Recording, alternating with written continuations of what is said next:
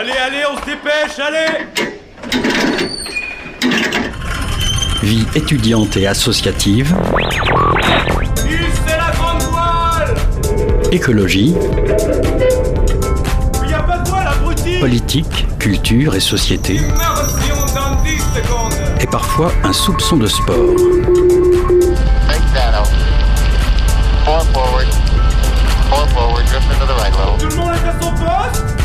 Du lundi au jeudi, 18h-19h, le sous-marin, la quasi quotidienne d'infos de Radio Campus Angers. Bonsoir à toutes et à tous, il est 18h02, vous êtes bien sur Radio Campus Angers, bienvenue à bord du sous-marin. Au programme de ce soir, le Conseil de l'Europe, institution parfois méconnue, elle est pourtant garante de la Charte des droits de l'homme dans plus de 45 pays d'Europe. On en discute juste après avec Camille. À la suite de l'affaire Depardieu, un rassemblement contre les violences sexistes et sexuelles était organisé jeudi à Angers. Alice y est rendue pour Radio Campus Angers. L'important, c'est que ça circule. Ce sont les mots d'une cliente venue vendre ses livres au Bibliovore. Le sous-marin est allé cet après-midi dans la librairie d'occasion. La lecture en circuit court avec Sophie du Bibliovore. Une interview que l'on écoute pendant l'émission. Voyou et son concert coloré, c'était au mois de novembre au Shabada. Alice lui avait posé quelques questions à l'occasion, alors accrochez bien vos gilets de sauvetage. C'est parti, le sous-marin lève les voiles. 18h-19h, le sous-marin sur Radio Campus Angers. On est avec euh, Camille dans les studios de Radio Campus Angers. Comment tu vas Camille? Ça va super et toi? Eh ben ça va bien. Ce soir, on parle avec toi du Conseil de l'Europe. C'est euh, une institution dont on parle que très peu. Pourtant, elle est garante de la Charte des droits de l'homme dans plus de 45 pays. Je le disais juste avant. Déjà, qu'est-ce que c'est que le Conseil de l'Europe? Alors c'est vrai qu'on parle que très peu du Conseil de l'Europe. Il faut bien le différencier des deux autres conseils dont on entend parler à l'échelle de, l'UE. Il y a le Conseil européen et le Conseil de l'Union européenne. Donc le Conseil européen, c'est là où siègent tous nos chefs d'État et de gouvernement et il donne les impulsions majeures à l'Union européenne. Ensuite, le Conseil de l'Union européenne, c'est le co-législateur au sein de l'UE avec le Parlement, alors que le Conseil de l'Europe, eh ben, ce n'est qu'une institution membre ce n'est pas une institution membre de l'Union européenne. Le Conseil de l'Europe, il a été créé en 1945. En fait, c'est la première ébauche d'une collaboration entre les États d'Europe. Mais tous les membres du Conseil de l'Europe viennent de leur État membre. Ils sont des représentants, bah, par exemple, de la France, de la Turquie ou de l'Estonie. Le Conseil de l'Europe fête ses 75 ans cette année. Pour cette occasion, tu as été interrogé Benoît Pilet, l'adjoint au maire d'Angers et vice-président d'Angers-Loire Métropole, chargé de l'Europe et de l'international, qui est membre du Conseil de l'Europe. Donc oui, je lui ai déjà demandé bah, quel était son rôle en tant qu'élu local à Strasbourg. Je suis au Conseil de l'Europe membre du Congrès des pouvoirs locaux qui regroupe plus de 300 élus territoriaux de ces 47 États et dont l'objectif est de faire vivre les collectivités au niveau de l'Europe pour rappeler qu'une Europe sans les citoyens, et donc ceux qui vivent dans les cités, euh, c'est une Europe qui est vide. Donc la commission en question, elle discute majoritairement de questions en rapport avec les droits de l'homme, la démocratie participative et les droits des minorités sexuelles et raciales. Donc par exemple, dans le cadre de son mandat, M. Pilet s'est rendu en Moldavie pour vérifier que les élections étaient bien exercées dans le droit. Aujourd'hui, le Conseil de l'Europe, on peut se demander s'il sert encore à quelque chose. Les pays membres de l'UE doivent tous accepter la charte des droits de l'homme. Pour Benoît Pilet, cette organisation reste pertinente, il nous explique pourquoi dans, dans, le principe où les États vont parler entre eux, mais ils parlent souvent macro, mmh. euh, et on oublie très régulièrement les populations. Et le fait d'avoir des élus territoriaux locaux qui siègent ensemble, euh, ça permet de faire remonter des problématiques de la base, et non pas des problématiques vues dans les cabinets ministériels ou autres qui sont indispensables, mais la mise en application à 99% des lois se font toujours par les élus locaux. Et donc, ça me semble le maillon indispensable. Donc pour finir, je lui ai quand même demandé comment il voyait l'avenir avec les élections européennes en ligne de mire. Et en tant qu'élu du parti Horizon, donc c'est le parti mené par Édouard Philippe, il espère que la majorité présidentielle pourra rassembler contre les extrêmes droite et gauche qu'il considère comme eurosceptiques et donc n'apportant que de la contradiction au débat. Rappelons que les élections européennes c'est le 9 juin prochain et que pour l'instant le Rassemblement national fait la course en tête suivi de En Marche. Un sondage a été publié par l'Institut ELAB. Pour l'instant le Rassemblement national serait à 28% d'intention de vote, En Marche à 18%. Et enfin, si on unit tous les votes des partis de gauche, l'intention de vote serait à 29%. Mais ici, ce n'est encore qu'une utopie puisque les partis de gauche français sont très loin d'un accord. Et puis Camille, avant de finir ta chronique, on, vient d'apprendre une information européenne, je te laisse la main. Oui, euh, la, présidente de la Commission européenne, Ursula von der Leyen, vient d'annoncer que les 50 millions d'euros qui étaient coincés par euh, le vote euh, de la Hongrie seraient donnés sans ou avec l'accord de la Hongrie. Elle va donc passer au-dessus de l'avis de Viktor Orban. Merci Camille pour ces précisions et puis on te retrouve la semaine prochaine. 18h-19h, le sous-marin sur Radio Campus Angers. Jeudi dernier, devant la préfecture d'Angers, les Angevins et Angevines se sont rassemblés pour lutter contre les violences sexuelles et sexistes suite à l'affaire de Pardieu. Un reportage d'Alice pour Radio Campus Angers. Gardez votre vieux monde, nous en voulons un sans violence sexiste et sexuelle. Non, nous ne sommes pas le 25 novembre, journée internationale de lutte contre les violences faites aux femmes, mais le 11 janvier. Il est 18h30 et nous nous retrouvons devant la préfecture. 150 personnes environ sont réunies, malgré le grand froid, pour défendre les victimes de violences sexistes et sexuelles et en réaction à l'affaire Depardieu, soutenue entre autres par le président. Nous sommes féministes. Nous sommes de celles qui reçoivent la parole des victimes chaque jour, de celles qui ne veulent plus compter les viols, les incestes, les féminicides, les agressions sexuelles et sexistes, de celles qui ne cessent de prôner la transformation de nos politiques publiques pour en finir avec toutes les violences faites aux femmes, aux enfants et aux minorités de genre. Le 7 décembre 2023, l'émission Complément d'enquête sur France 2 sort un numéro spécial sur Gérard Depardieu. Dans cet épisode, on peut voir des images jamais diffusées du voyage en Corée du Nord de celui-ci et de Yann Moix. Ce qui devait être un documentaire n'a jamais vu le jour, faute de décence. On y entend notamment Depardieu sexualiser une fillette de 10 ans. À la suite de la diffusion du complément d'enquête, l'acteur a reçu plusieurs soutiens, dont notamment le président de la République. Emmanuel Macron a tranché au plus haut sommet de l'État, à l'image de son bilan en la matière. Il y a présomption d'innocence. Gérard Depardieu rend fier la France, dénonçant une prétendue chasse à l'homme exercée contre l'acteur, dont il est un grand admirateur, dissimulant volontairement le fait qu'il est mis en examen depuis 2020 pour viol et agression sexuelle, et occultant les nombreux témoignages existants sur l'attitude sexiste et dangereuse de l'acteur à l'encontre des femmes sur les plateaux de tournage. Le président n'a pas eu un mot de solidarité à l'égard des victimes présumées et pas le moindre regard critique sur les propos et agissements répréhensibles relevant de la justice, dont tout le monde a été témoin grâce au, reportage de complément d'enquête. On a vu donc euh, l'appel qui a été lancé au niveau national euh, pour euh, protester notamment, entre autres, contre ce que le président Macron a dit et la tribune qui a été signée par rapport à Gérard Depardieu, donc toute l'actualité de ces accusations et de dire qu'il fait la fierté de la France. La motivation principale euh, d'être réunis ici, je pense, c'est de dire qu'on n'est pas d'accord avec, euh, avec ce genre de prise de position et que c'est une insulte à toutes les femmes qui, qui ont été victimes d'agressions, de, euh, de, viols et de, de violences de, de, manière générale. Parce que se prétendre depuis des années comme luttant pour la grande cause du quinquennat et après dire ce genre de choses à la télé devant tous les Français, c'est inadmissible. Et dire ça et ensuite se targuer d'être irréprochable euh, sur la cause des droits des femmes, euh, ça peut pas, peut pas durer. je pense qu'on est tous ici pour, euh, pour protester contre ça. Relisons tous les témoignages individuels. Chacune d'entre nous sait de quoi il s'agit quand nous disons hashtag MeToo. La violence patriarcale s'exerce sur nous au quotidien, quel que soit notre âge, notre métier, notre condition sociale. Les témoignages, on les a, mais ils sont pas écoutés. Quand euh, on a un reportage vidéo qui montre un homme qui parle d'une petite fille de 10 ans de manière sexualisée, où il n'y a pas de doute sur ce qu'il dit, il n'y a pas de doute sur la situation. Enfin, et il y a le président Macron qui nous dit il faut remettre en contexte. Euh, je ne crois pas les, les vidéos sorties de leur contexte. C'est inadmissible. Enfin. Euh, il n'y a pas besoin de remettre en contexte. On l'a le contexte. Euh, quel que soit le contexte, c'est inadmissible de toute façon.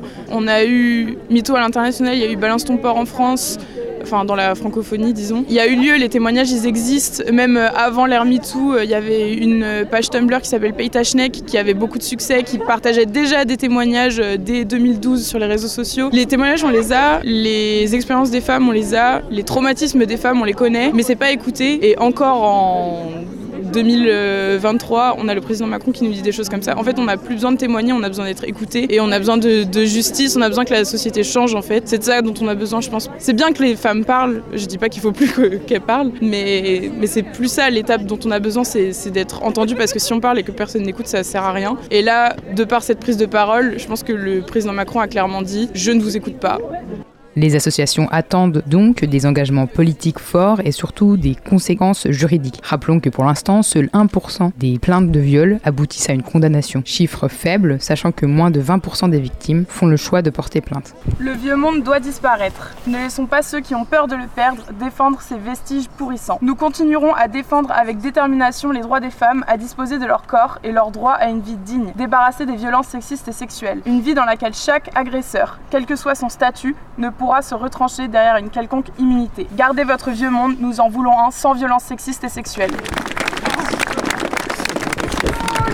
on te voit victime, on te croit Violeur, on te voit victime, on te croit Merci Alice pour ce reportage.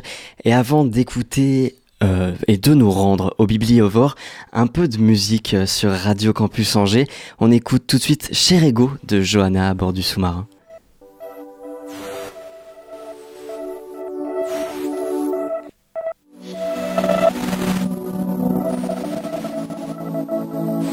Cher ego, j'ai besoin d'amour et toi tu me rends fou, cher ego. Grâce à toi je cours, tu me donnes les crocs, cher ego. Quand je ne suis plus sûr, toi tu t'aventures, cher ego. À chaque fois je vise tout pour être en haut, cher ego. Laisse-moi te dire à quel point j'admire, cher ego. Ta façon de vivre, dans ma tête tu vibres, cher ego. Tu fais ce qui t'arrange pour pas que je te dérange, cher ego. Tu fais tout pour vivre, même quand je suis ivre, cher ego. Tu n'es pas un ange, tu es le démon, cher ego. Ton odeur me mange, tes grands yeux me rongent, cher ego. Tu n'es qu'une voix qui n'existe pas, cher ego. Je sais que tu te caches derrière mes rideaux, cher ego. J'ai besoin d'aimer, tu veux tout gâcher, cher ego. Tu veux y arriver, mais tu me tires dans le pied, cher ego. Même dans le miroir, je ne peux plus me voir, cher ego. Laisse-moi tranquille, laisse-moi dormir, cher ego. Je ne résiste plus, faut que je te tue, cher ego. Je veux rester humble, respecter les uns et les autres.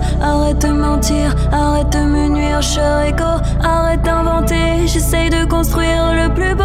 Je veux pas me comparer, juste pour te nourrir, cher ego. Ouais, c'est ça que tu kiffes, regarder mourir, cher ego. Est-ce que tu respires lorsque je m'étouffe, cher ego? Est-ce que tu dégustes le goût de mes larmes qui coulent,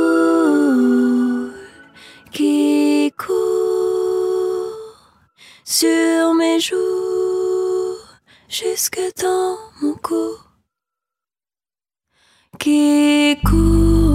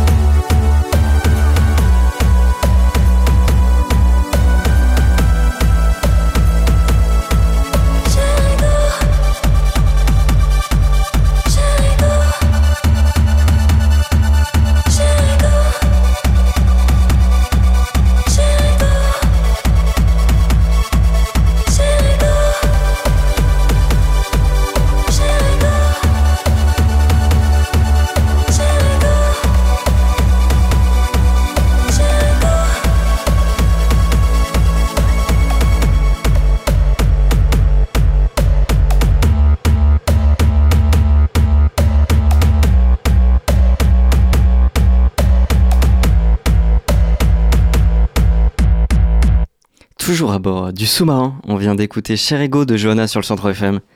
18h-19h, le sous-marin sur Radio Campus Angers. Une librairie en circuit court où l'on peut vendre ses livres et en acheter d'occasion. C'est situé place de la République à Angers. Le sous-marin s'est rendu cet après-midi après au Bibliovore.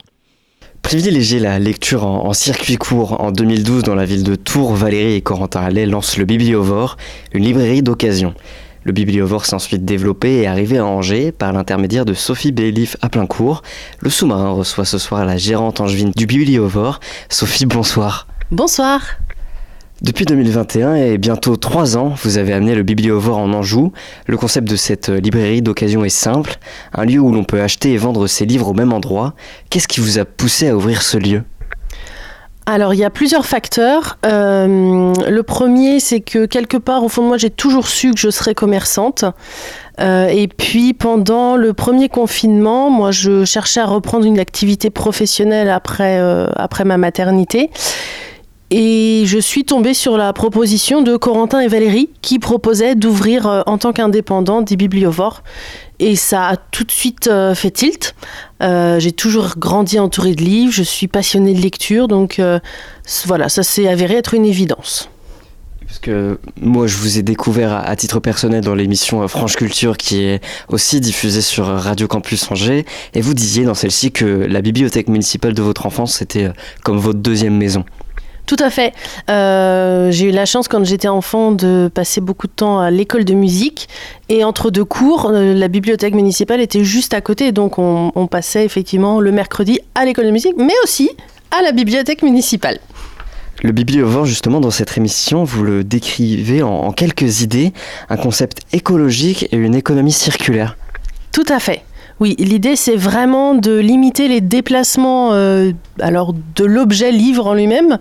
Euh, c'est vrai que l'occasion a fait son chemin dans, pas mal de foyers, mais sur le sujet du livre, on est quand même encore beaucoup sur de la commande en ligne, alors soit entre particuliers, soit via des plateformes. Le problème de ces, opérations en ligne, c'est que l'émission de CO2 est énorme.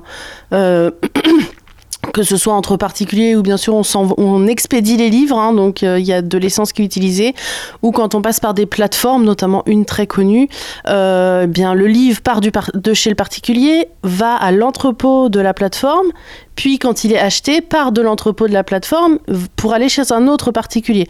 Là, vraiment, ce qui m'a plu dans ce concept de bibliovore, c'était l'idée qu'on achète les livres à la boutique et qu'on les revend dans cette même boutique. Donc vraiment, le livre, une fois qu'il est parti de chez le particulier, à part venir chez moi, et euh, j'achète des livres principalement quand même dans l'agglomération d'Angers, euh, le livre fait très peu de kilomètres. Oui, c'était une de mes questions. Les gens quand même se déplacent pour venir. Vous savez comment ils viennent ici au Bibliovore alors il y a beaucoup d'angevins au sens euh, angers du terme, euh, donc beaucoup de gens qui viennent soit à pied, soit en transport en commun. Après, euh, pour ceux qui amènent beaucoup de livres à la fois, bien sûr, ils viennent en voiture parce que ça pèse lourd quand même les livres. mais la grande majorité des gens viennent de l'agglomération angevine, donc on est vraiment sur des déplacements assez courts quand même.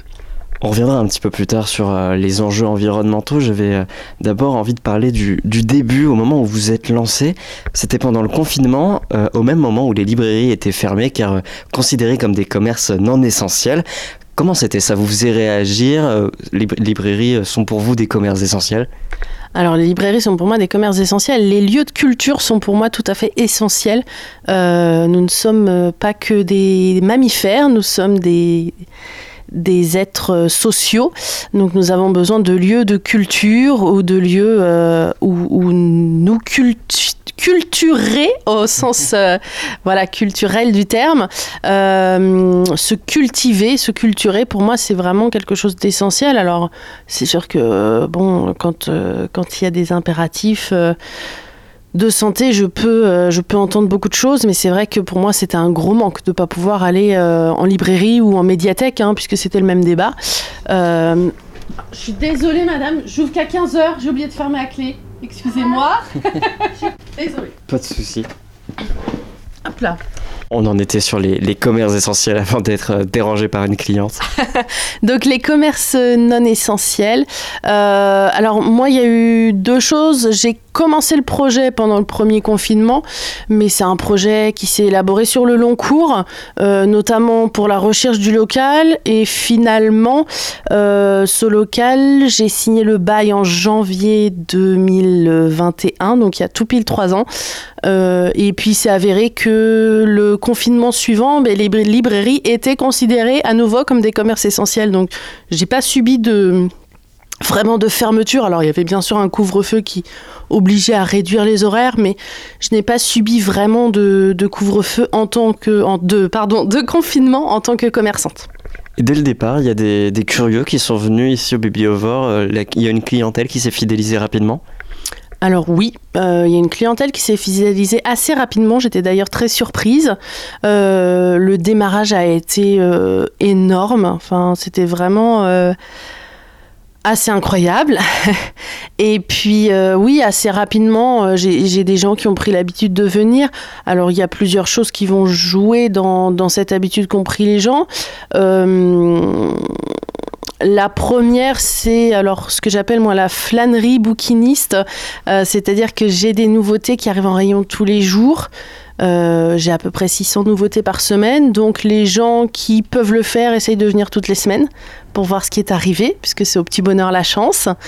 Euh, et puis, ben, il y a tout simplement des dévoreurs de livres qui ont besoin d'avoir euh, leur dose, euh, alors peut-être pas hebdomadaire, hein, mais mensuelle, voire bimensuelle, et qui viennent très régulièrement. 600 nouveautés par semaine, ça veut dire que autant partent chaque semaine à peu près, oui, parce que sinon j'aurais de gros problèmes pour me loger. Euh, oui, c'est à peu près, euh, à peu près ça. Hein. Le, le renouvellement s'effectue assez naturellement. Euh, Bon, pour, euh, pour ceux qui connaissent déjà la boutique, euh, je mets en nouveauté, en, pardon, en bac, j'ai des bacs à vrac, on appelle ça, euh, tous les jeudis matins. C'est pour ça que la boutique ouvre à 13h le jeudi. Donc, je renouvelle intégralement mes bacs tous les jeudis. Et puis, c'est vrai que le jeudi suivant, bah, j'ai assez peu de choses à ranger, sachant que les gens ne prennent pas que dans les bacs, hein, bien entendu, ils prennent aussi dans les bibliothèques. Donc, oui, oui, le renouvellement est à peu près, à peu près équilibré. Donc c'est le jeudi qu'il faut venir euh, si on veut récupérer impérativement euh, les nouveautés. Quand on veut les nouveautés toutes fraîches, il faut venir le jeudi. Après, je fais de la mise en rayon toute la semaine puisqu'il faut euh, boucher les trous hein, dans les étagères où il y a des livres qui sont partis. Et d'où est-ce qu'ils viennent justement ces livres eh bien, ils viennent principalement de l'agglomération angevine. exceptionnellement, pour de très grosses bibliothèques, je me déplace euh, bon, pareil, hein, euh, pas plus loin que le département, mais ça reste assez rare. Et puis euh, un petit peu de temps en temps de la région, alors saumuroise, peu parce que ils sont pile poil au milieu entre Tours et Angers. Donc certains vont à Tours, certains viennent à Angers. et puis un peu du Choletais également. c'est vrai que le, voilà, l'idée d'implanter en, en chef-lieu de département permet quand même d'avoir une, une zone de chalandise assez, euh, assez large. C'est pas commun quand même d'avoir euh, ce circuit court euh, pour une librairie? Alors, il a plusieurs avantages. D'abord, ce dont on parlait, hein, cet avantage environnemental avec peu d'émissions de, de, CO2 et de carburant. Et puis, il a aussi un avantage, comment dire, au niveau du choix. C'est-à-dire que en achetant qu'au particulier, ce n'est pas moi qui fait le choix et ça va permettre de proposer des choses que euh, peut-être de moi-même je n'aurais pas pensé à proposer à mes clients. Donc ça permet vraiment d'avoir une variété. Hein. Moi je n'achète pas que des, romans ou, euh, ou, des policiers, je vends aussi comme dans une librairie généraliste des livres thématiques, que ce soit des essais, de l'histoire ou ce genre de choses. Et il y a plein de choses auxquelles je n'aurais pas pensé si ce n'était pas des particuliers qui me les amenaient. Parce que quand on pense euh, livre d'occasion, on, pourrait se dire que c'est des gens qui s'en débarrassent, donc euh, ils ne sont pas intéressants.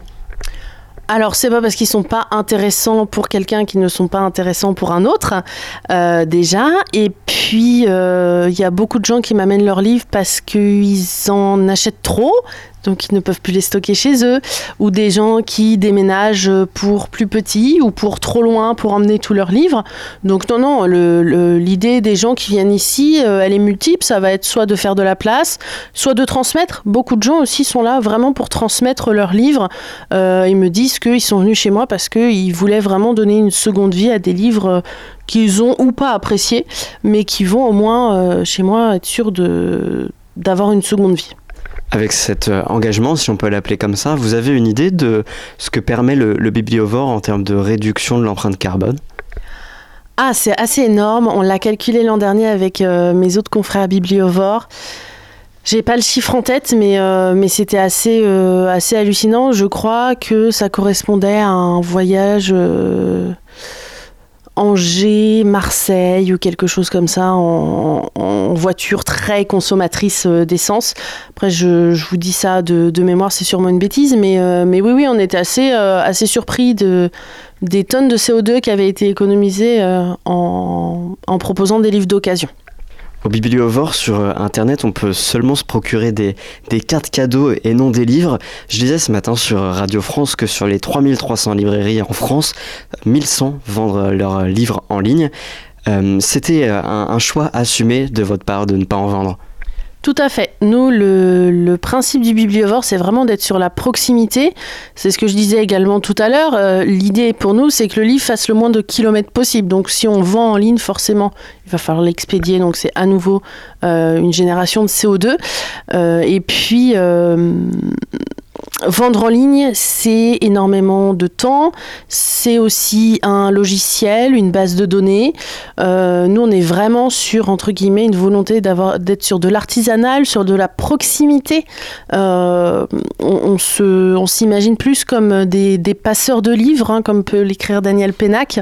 Euh, donc vraiment, l'idée, c'est d'échanger avec nos clients et pas de faire du commerce à distance. Il y en a qui le font très bien, mais nous, c'est pas notre travail commerce à distance, il y a aussi Amazon qui est un petit peu euh, omniprésent dans, cette industrie. Elle menace les librairies. Encore euh, cette semaine, il y a la dernière librairie indépendante au, Puy en, en Haute-Loire qui a fermé. Comment se porte le Bibliovore? C'est un peu euh, à sa manière indépendant, même si c'est un réseau. comment, comment le Bibliovore se porte? Alors le bibliovore se porte bien. Amazon euh, a plusieurs facettes dans le monde du livre. Euh, il y a ce côté effectivement supermarché du livre. Euh, aujourd'hui, on est quand même dans une culture de l'instantané. Les gens veulent un livre, ils veulent l'avoir demain, ils veulent pas l'avoir dans une semaine. donc Amazon permet ça. Effectivement, c'est une clientèle. Moi, j'ai des clients hein, qui achètent d'occasion, qui achètent sur Amazon, qui achètent en librairie de neuf. Vraiment, les gourmands de livres, ils vont chez tout le monde. Amazon peut aussi permettre à auteurs en auto-édition de se faire connaître. Vraiment, j'ai pas d'avis tranché sur la question parce que pour moi c'est tellement euh, pluriel et c'est tellement éloigné de ce que je fais que euh, je suis pas, je suis pas euh, catégorique sur Amazon. Après, ça fait ça fait pas partie de mon monde, voilà pour moi, quand j'ai besoin d'un livre de neuf, euh, il ne me vient pas à l'idée de le commander sur Internet. Je vais en librairie, j'appelle mon libraire éventuellement quand je ne peux pas me déplacer. Mais euh, voilà, je pense que c'est une façon aussi de vivre. Mais effectivement, on est dans la culture de l'instantanéité. Et euh, ben, un libraire qui n'a pas un livre, il faut qu'il le commande. Ça prend, en fonction du fournisseur, entre 24 et, 72 heures ou, une semaine, effectivement. Après, ce sont des choix euh, de, société aussi, ça dépend dans quel monde on, a envie de vivre. Est-ce que le bibliovore doit être vu euh, comme un, modèle d'avenir pour euh, les librairies? Un modèle d'avenir pour les librairies? Non, je pense pas. Je pense qu'on est vraiment complémentaires. si demain il n'y a plus de librairies qui vendent des livres neufs, il n'y aura plus de bibliovore non plus. Hein, clairement. donc c'est plus une idée voilà, de, proposer diverses façons d'acheter des livres, euh, diverses façons de les faire circuler, et puis euh, des choses qui sont complémentaires. Vraiment, euh, je me répète, hein, mais mes clients, ils vont autant chez le libraire que chez moi. On est actuellement dans le Bibliovore et je voulais vous demander si, on pouvait faire un, petit tour dans, la boutique pour que vous me présentiez peut-être quelques livres. Volontiers. Allons-y alors. Qu'est-ce que vous avez envie de lire? Moi, je, justement, je, en ce moment, je lis, euh, je sais pas si ça vous parle, Normal People. Ah, Normal People, oui. On peut rester un petit peu sur des romans sociaux. Il y a un excellent roman qui s'appelle Les Suprêmes de Edward Kelsey Moore. Désolé pour l'accent américain, il est nul.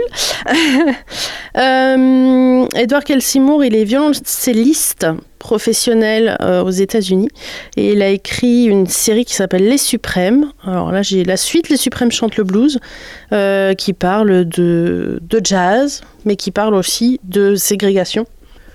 Vous lisez quel euh, genre de livre, vous? Oh, moi j'ai des goûts très éclectiques. Euh, ça va dépendre des, des, périodes de mon humeur. Euh, je lis beaucoup de non-fiction, donc des essais, des, bi des biographies. Euh, mais je lis aussi ce qu'on appelle de la romance, principalement anglaise, des policiers. Alors, pas trop de thrillers, c'est moins mon truc. et puis des, des romans divers et variés. J'essaie de me cultiver un peu en littérature étrangère, parce que c'est vrai qu'en dehors des, des, auteurs français et anglophones, je lisais peu de choses avant d'avoir la boutique. Donc euh, voilà, je me cultive beaucoup dans ce domaine-là. Euh, auteur euh, islandais, auteur finlandais, auteur... alors allemand, j'en ai déjà lu pas mal, mais... des auteurs euh, hispaniques, etc. Il y a un livre en particulier qui vous a marqué euh, l'année qui vient de passer? Euh, Je dirais Rosa Candida de Sigurda Olafsdottir, euh, qui est pour moi un roman méditatif. donc on est sur une autrice islandaise.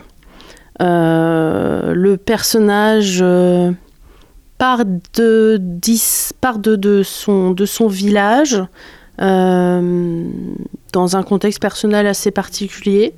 Et puis la seule chose qui va emmener avec lui, c'est une bouture de Rosa Candida, donc qui est un rosier. Euh, voilà, c'est vraiment pour moi euh, le livre idéal pour se couper de tout ce qui se passe autour. Certains mettent leurs écouteurs, moi je lis Rosa Candida. on, on, continue de, de, vagabonder un peu dans les rayons, j'en ai, j'en ai vu un un peu plus loin, c'est le, le, rayon manga. Oui. Je voulais savoir si euh, vous aviez une clientèle euh, jeune qui, qui venait. Oui, tout à fait. Bon, ma clientèle, elle a tous les âges. Euh, j'ai des tout petits parce que j'ai un rayon euh, d'albums jeunesse. Euh, j'ai des adolescents également. Donc c'est vrai qu'en général, quand on me propose des mangas, je ne me fais pas prier parce que je sais qu'il y a une grosse demande. Euh, et puis ça peut me permettre aussi, euh, par exemple, on voit DNA Angel, euh, qui sont des, des, séries un peu plus anciennes, plus de ma génération, bah, de, les faire, de les faire découvrir aux amateurs de manga qui ne sont pas forcément en demande de ces séries-là quand ils arrivent, mais j'aime bien leur faire découvrir des choses qui sont plus de ma génération, mais qui restent de bons mangas. Je sais que vous faites aussi euh, des sélections sur euh, vos réseaux sociaux. Tout à fait. Alors, ne pouvant pas tout montrer sur les réseaux sociaux et comme je n'ai pas de base de données ni de vente en ligne, euh, bah, ça me permet un petit peu de montrer aux gens euh, ce qui est arrivé. Ça permet également aux gens qui ne connaissent pas la boutique de voir ce qu'ils peuvent y trouver. Euh, donc, en général, j'aime bien publier beaucoup de choses en story. C'est un peu le catalogue, la story. Et puis, je publie généralement le mardi soir et le vendredi soir. Un peu, de manière un peu plus conséquente les derniers achats que j'ai faits et qui peuvent être retrouvés le lendemain en rayon ou en bac. Il y a quelque chose que vous aimeriez développer ici au Bibliovore Alors, j'ai également des, des, murs blancs. Donc, je lance un appel pour l'année à venir. Euh, J'accueille à titre gracieux des, des, gens qui veulent exposer. Euh, alors, il faut qu'il y ait une rencontre hein, entre eux et moi, euh, qu'on que leur travail me parle. Mais là, par exemple, en ce moment, j'ai euh, une artiste euh, qui s'appelle Poupout et qui euh, expose des vues d'Angers ou des vues des librairies d'Angers. Donc l'expo se, termine bientôt, mais il reste plein de places pour l'année prochaine. Donc voilà, l'idée, c'est d'animer la boutique avec des expos. Alors pas que d'illustration, il hein. y, a, y, a eu des photos, il y a, plein de choses qui sont possibles. Il faut qu'on juste qu'on en parle ensemble et puis qu'on qu voit si on se, si on se rencontre. Le Bibliovore, c'est à, à, retrouver sur Instagram et Facebook et à découvrir Place de la République à Angers. Merci euh, Sophie Bellif à plein cours d'avoir euh, répondu à nos questions ce soir dans le sous-marin. Merci à vous d'être passé à la boutique. Et puis pour euh, aller un petit peu plus loin, j'ai retrouvé les chiffres du syndicat de la librairie française et les émissions de la chaîne du livre liées au transport jusqu'aux librairies. Ça correspond à l'empreinte carbone annuelle d'une ville de 40 000 habitants, soit l'équivalent de Saumur et Segré réunis, ou un petit peu moins d'habitants que Cholet. Tout de suite, sur Radio Campus Angers, on, écoute l'une des nouvelles têtes du rap français. Il est d'ailleurs dans le 11 à suivre de Bouscapé. C'est Ajna avec le titre Morrison Hotel.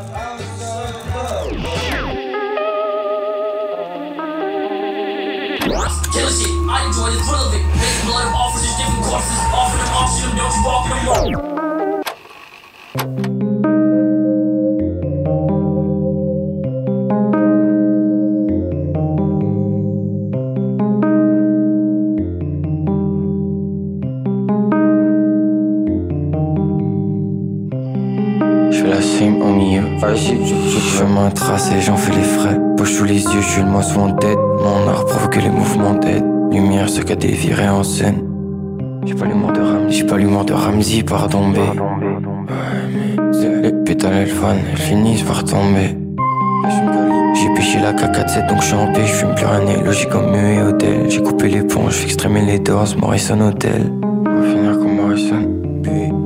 Créer de la buée sans enfermer la prime. J'ai cherché un hobby, qu'il est la flemme. J'ai dit que dans les nuages, j'ai trouvé le feu. Ici bas, c'est pire, je crois qu'il y a un blême la same en milieu, en milieu J'y perds ma aide, hein, je des classiques, je comprends après C'est toujours la same, je que ça, je crame ça, je fais des pompes, je un peu voir la merde je que ça, je crame ça, je fais des pompes, je un peu voir la merde Si tu veux on parle après, je redis ça, je fais la same en milieu, en milieu J'y perds ma aide, hein, des classiques, je comprends après. C'est toujours la same, je que ça, je crame ça, je fais des pompes, je un peu voir la merde.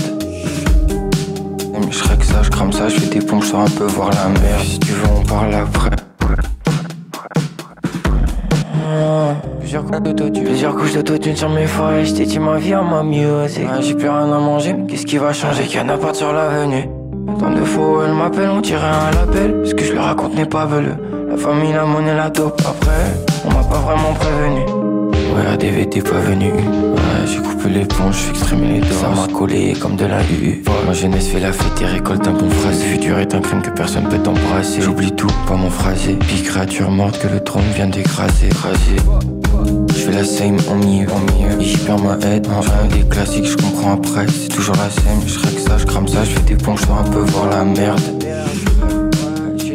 Ça, je crame ça, je fais des pompes, je un peu voir la merde. Si tu veux, on parle après. Je dis ça, je fais la same en mieux, en mieux. Et j'y perds ma aide. En des classiques, je comprends après. C'est toujours la same. Je que ça, je crame ça, je fais des pompes, je un peu voir la merde. Je ça, je crame ça, je fais des pompes, je un peu voir la merde. Si tu veux, on parle après. 18h38 à bord du sous-marin, vous êtes toujours sur Radio Campus Angers. C'était Ajna avec le morceau Morrison Hotel. 18h-19h, le sous-marin sur Radio Campus Angers.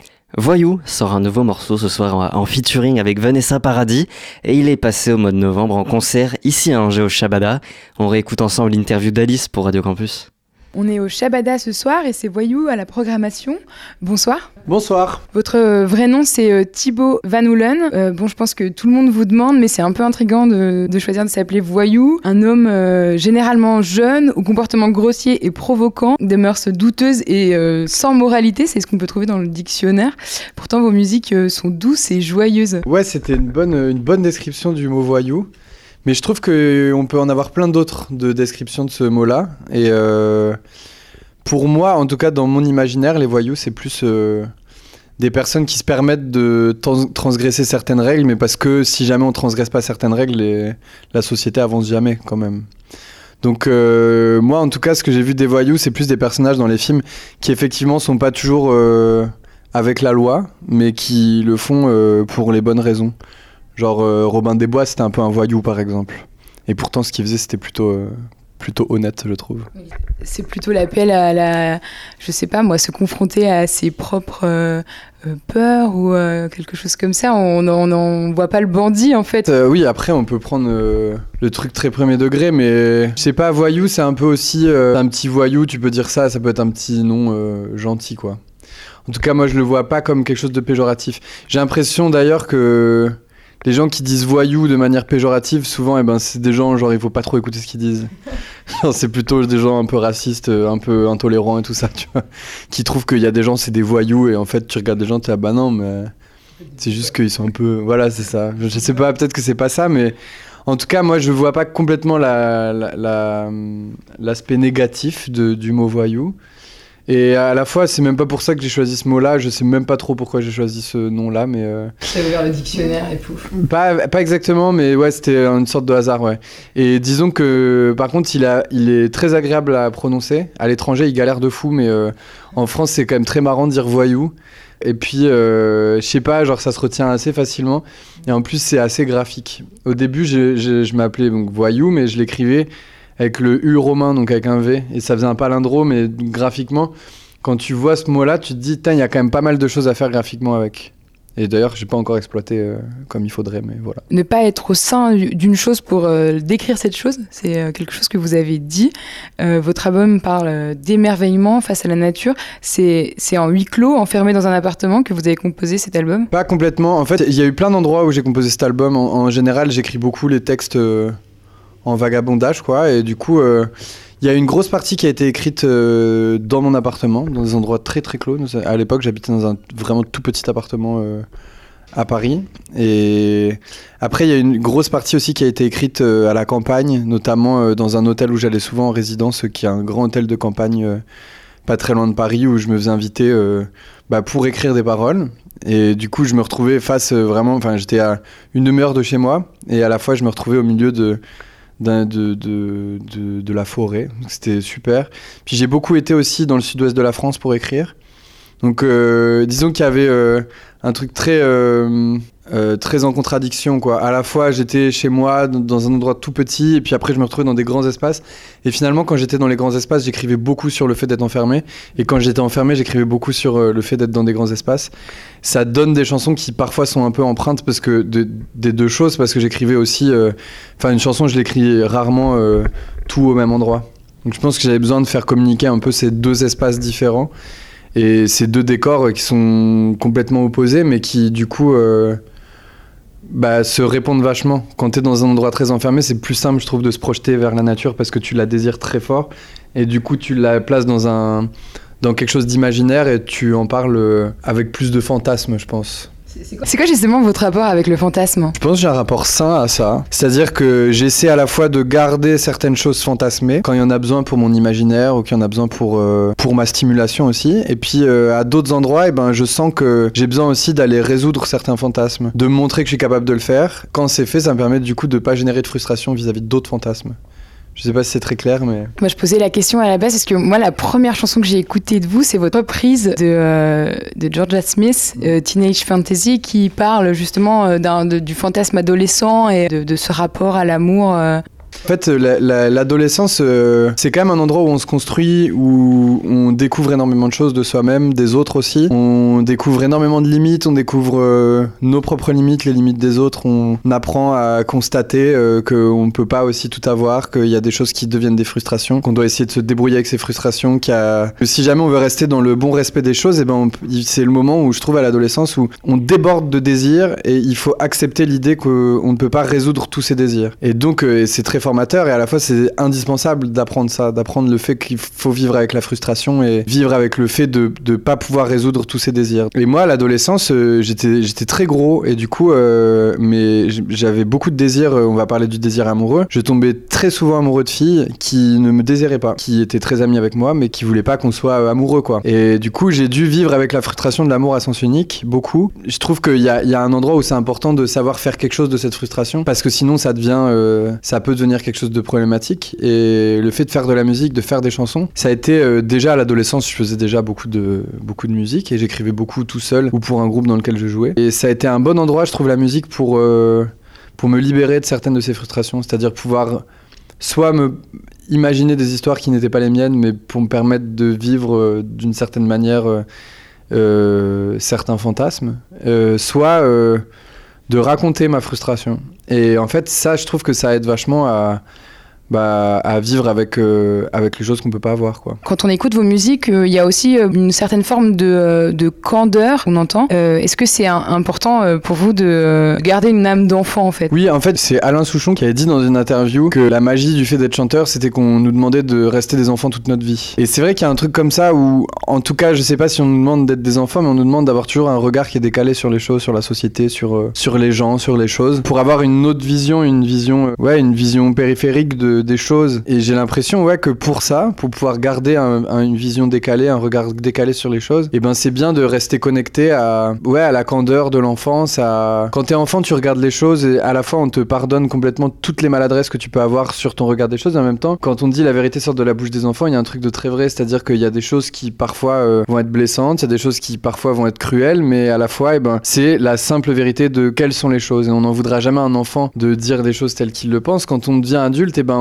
doit aussi apprendre que euh, on peut pas dire les choses en toute impunité par rapport aux gens, par rapport aux, choses, par rapport au passé et tout ça. L'idée c'est d'essayer de trouver une manière, donc pas forcément de la manière d'un enfant parce que ça serait trop cruel et trop direct, mais de trouver une manière de rester toujours décalé avec euh, la vision euh, normale des choses, disons, et puis euh, essayer de trouver euh, des manières, ouais, parfois un peu plus simples, un peu plus douces, un peu plus enfantines de raconter les choses. Mais à vrai dire, j'utilise vachement la, candeur, finalement, pour raconter des choses qui sont beaucoup plus profondes, mais en mettant un, premier niveau de lecture qui permette aux gens qui n'ont pas envie d'avoir accès à ce que je dis véritablement, de pas y avoir accès et de prendre la chanson de manière plus légère, quoi. J'avais entendu dans une interview que vous disiez que vous aimiez, vous aimiez pas forcément la représentation du chanteur ou que c'est quelque chose de libidineux dans, dans le rapport euh, au chanteur Oui, alors j'ai dit ça euh, il y a longtemps et euh, du coup on me le ressort beaucoup. Mais à la fois ça n'a pas complètement changé, c'est qu'il y a quand même, je trouve une certaine image. Alors je mets pas, mets vraiment pas tout le monde dans l'eau, mais il y a quand même un truc avec le chanteur où le chanteur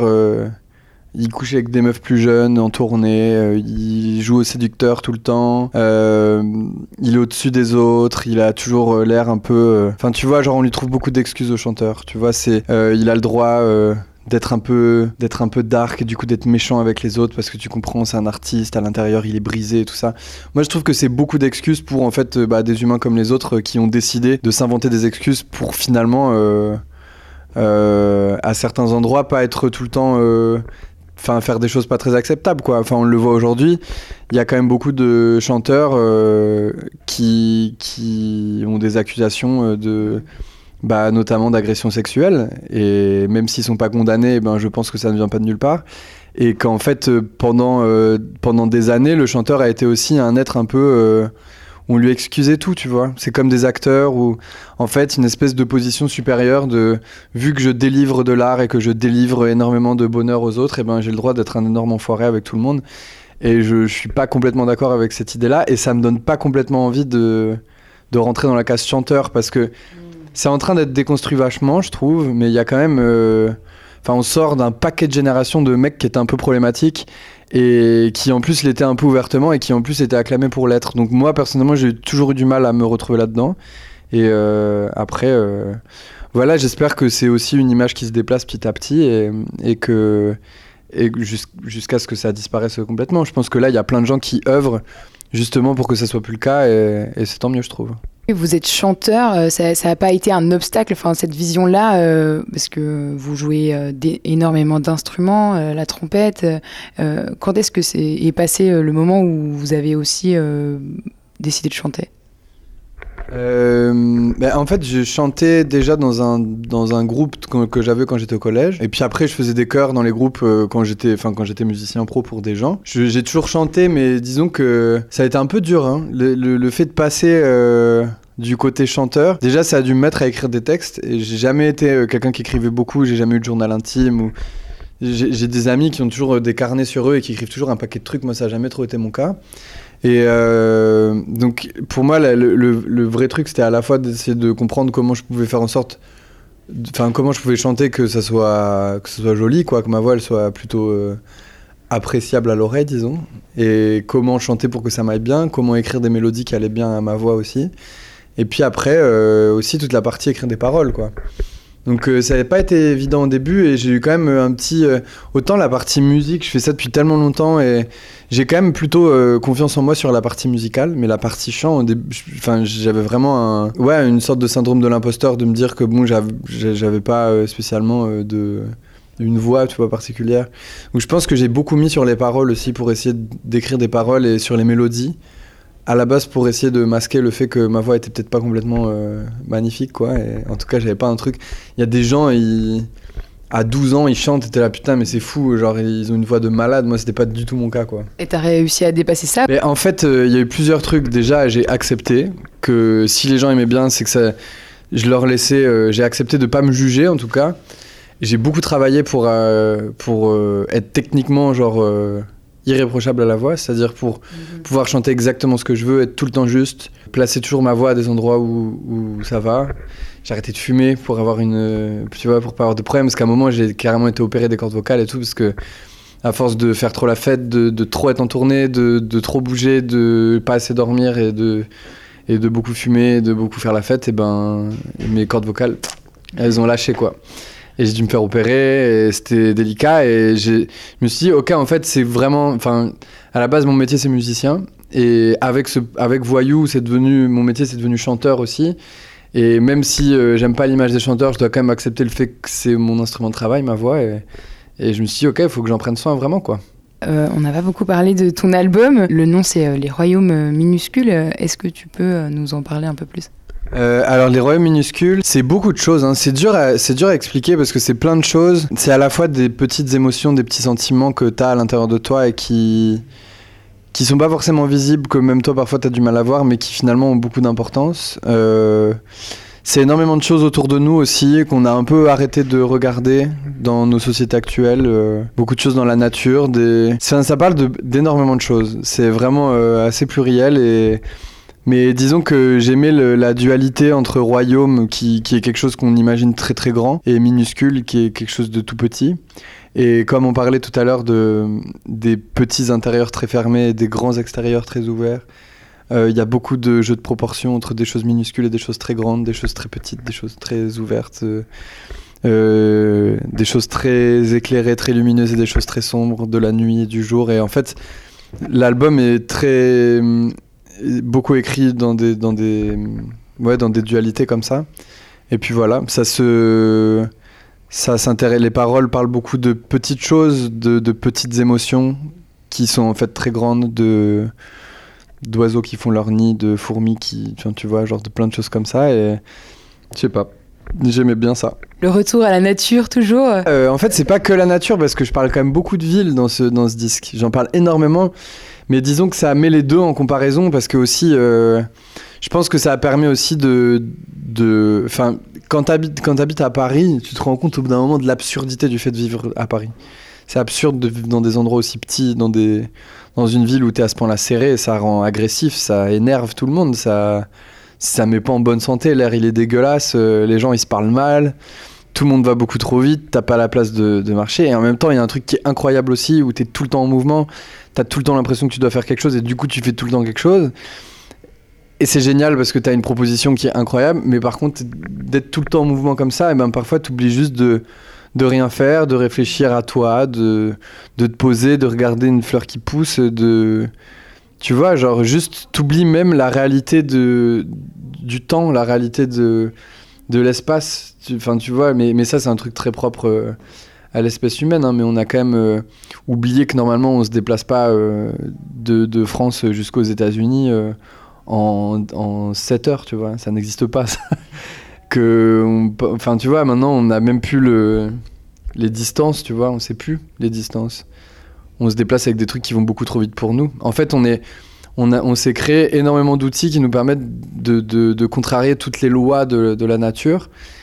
Et en fait, euh, c'est devenu un tel jeu qu'on en oublie complètement qu'on est quand même sur quelque chose où on a besoin de respecter deux, trois trucs, euh, deux, trois notions. Et en fait, au-delà de respecter les choses pour la nature, il y a aussi des trucs pour soi-même où je pense que psychologiquement, on est un peu en train de s'effondrer tous parce que tout va beaucoup trop vite. On n'est pas habitué, on n'est pas construit euh, pour.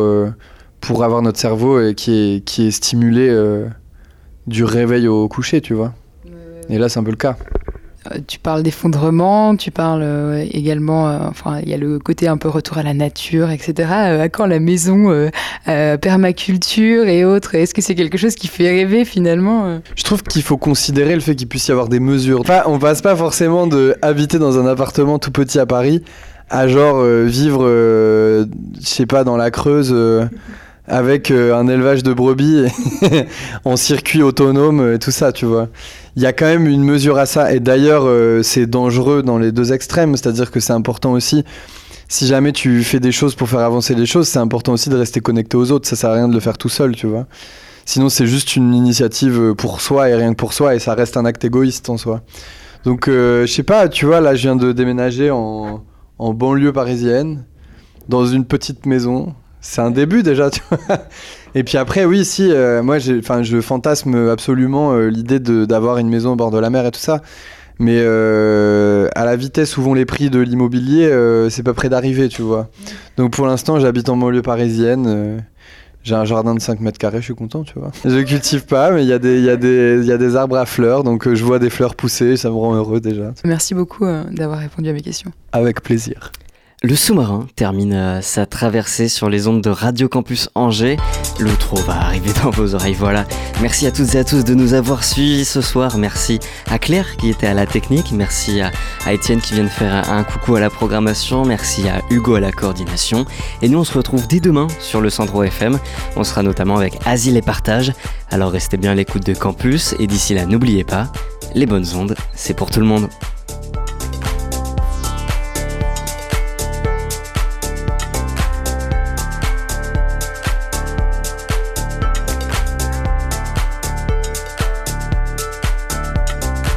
Retrouvez le sous-marin en podcast sur toutes les plateformes et sur le www.radiocampusangers.com.